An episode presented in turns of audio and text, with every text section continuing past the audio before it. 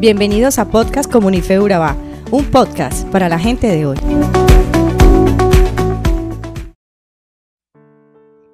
Hablemos de madurez y libertad. En esta sección tomaremos como texto referente el libro de Primera de Corintios, capítulo 10, versículos 23 al 33.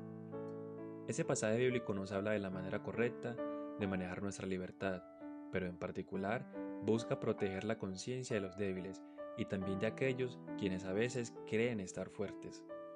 Como creyentes, debemos utilizar bien nuestra libertad.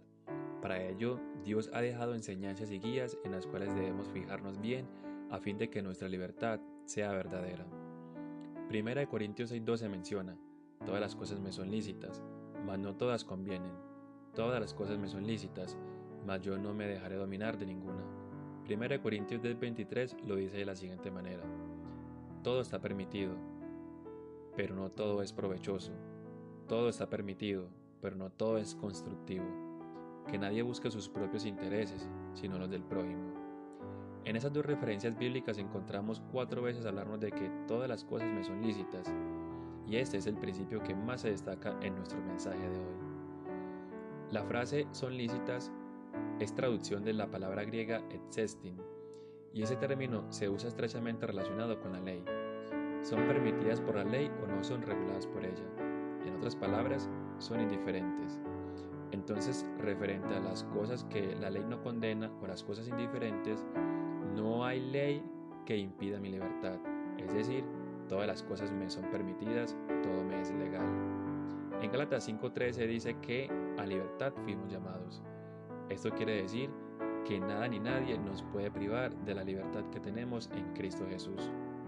Y somos libres, pero eso no nos da la licencia para hacer todo a nuestro antojo, de ninguna manera. Y quizás te preguntes, si tengo libertad para hacerlo todo, entonces ¿qué es lo que limita mi libertad? ¿Qué me impide hacer ciertas cosas? Bueno, si analizas bien esos pasajes bíblicos, notarás que en ningún momento Pablo negó la libertad del cristiano para disfrutar los privilegios en Cristo. Todas las cosas me son lícitas, pero no todas edifican, y algunas cosas esclavizan. Todas las cosas son enriquecedoras, pero algunas actividades pueden hacer caer al hermano débil en la fe. En otras palabras, es una señal de madurez cuando equilibramos nuestra libertad con responsabilidad. De lo contrario, deja de ser libertad y se convierte en anarquía, es decir, sin ley. Parece que Pablo reconoce su propia debilidad cuando en 1 Corintios 6:12 dice, no me dejaré dominar de ninguna manera. Él sabe que las cosas dudosas tienden a convertirse en vicios que esclavizan.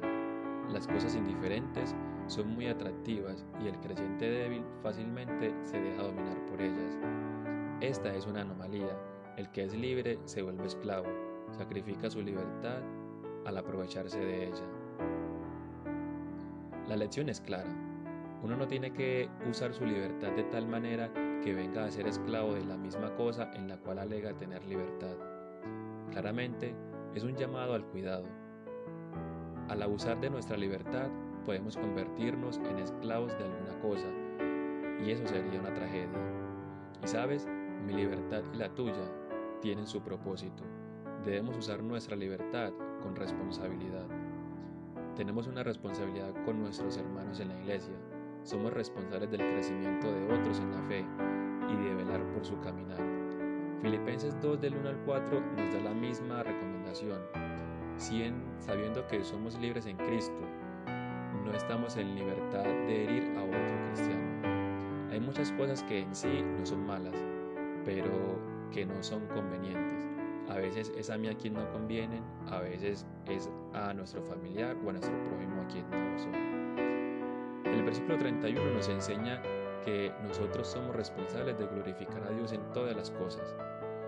No podemos glorificar a Dios si hacemos que otro por Cristo caiga en su fe.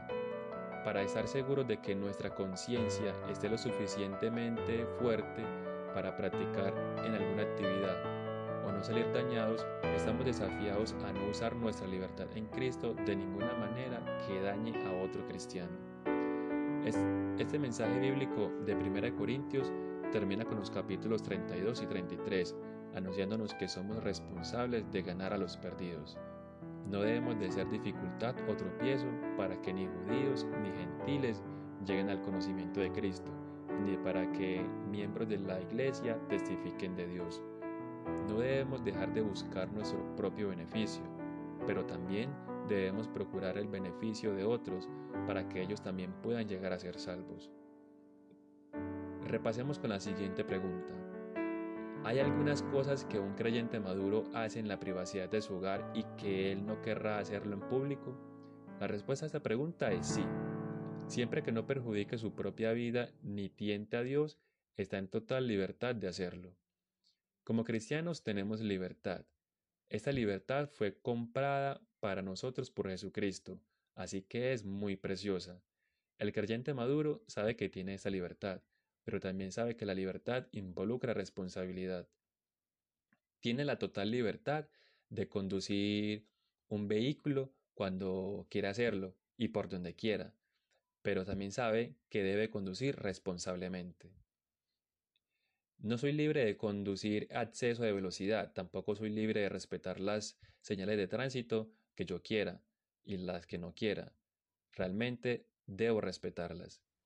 Finalmente quiero dejarte una guía de cinco preguntas que puedes hacerte a conciencia antes de tomar cualquier decisión o hacer cualquier actividad. Todas las cosas son permitidas, pero ¿me guiarán a libertad o a esclavitud? ¿Va a ser de mí un obstáculo para otros o un trampolín? ¿Me van a edificar o me van a destruir? ¿Solo me complacerán o también van a glorificar a Dios? ¿Me ayudarán a ganar a los perdidos para Cristo o los mantendrán perdidos? De la manera que usemos nuestra libertad y la relacionemos con otros, nos indicará cuán maduros somos. Creyentes fuertes o creyentes débiles no importa tanto. Lo verdaderamente importante es trabajar juntos en amor para edificar el uno al otro y glorificarnos en Jesucristo.